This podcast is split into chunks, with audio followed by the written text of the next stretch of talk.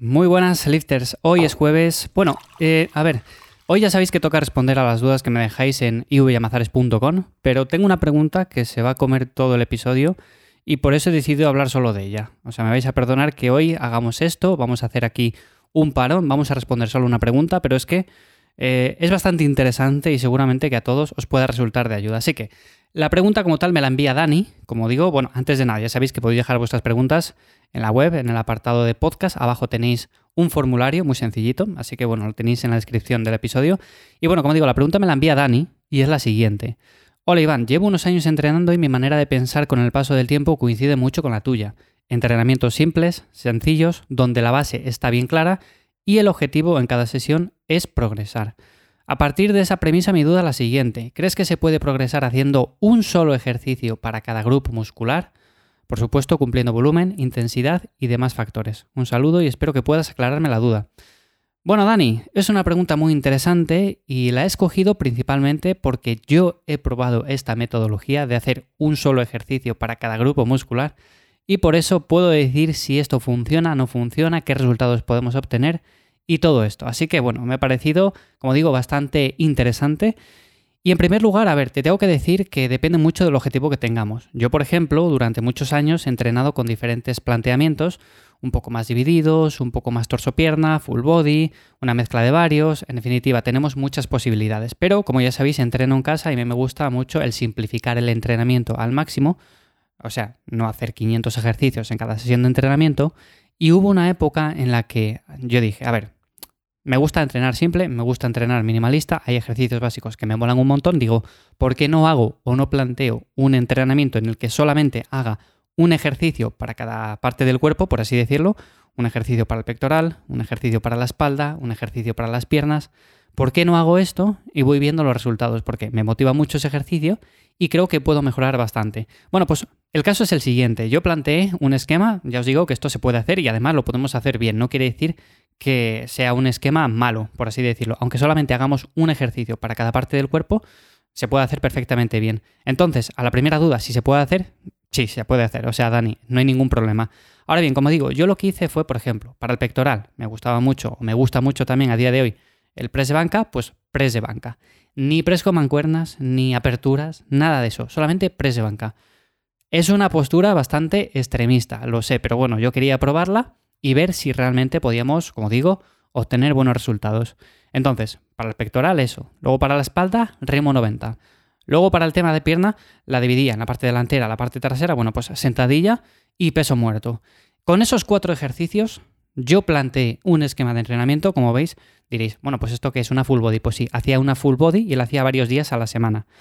¿Progresé? Pues sí, progresé un montón, pero, como digo, esto depende mucho de los objetivos que tengamos, porque si el objetivo es ganar masa muscular y tener un cuerpo más o menos equilibrado, cuando hacemos esto, lo que estamos haciendo es dejando de lado otros muchos grupos musculares que aunque sí intervienen en esos movimientos más básicos, en esos movimientos más globales, pues aquí no trabajan tanto. Y por ejemplo lo podemos ver con el pectoral, en el cual si hacemos solamente press de banca plano, como hacía yo, pues vale, muy bien, sí podemos seguir progresando, pero habrá siempre una zona del músculo que trabaje más y por lo tanto la otra quede rezagada. Esto con el paso del tiempo lo que vamos a ver es que tiende a la descompensación y esto es lo que no queremos.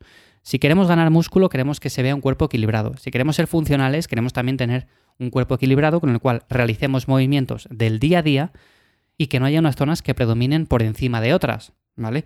Así que en este caso, para mí, yo me di cuenta de que sí, que progresaba bien, estaba muy bien. De hecho, es un planteamiento que podemos hacer sobre todo cuando somos novatos, si queremos ganar mucha fuerza, tener una buena base asentada, bueno, pues esto lo podemos hacer sin ningún problema.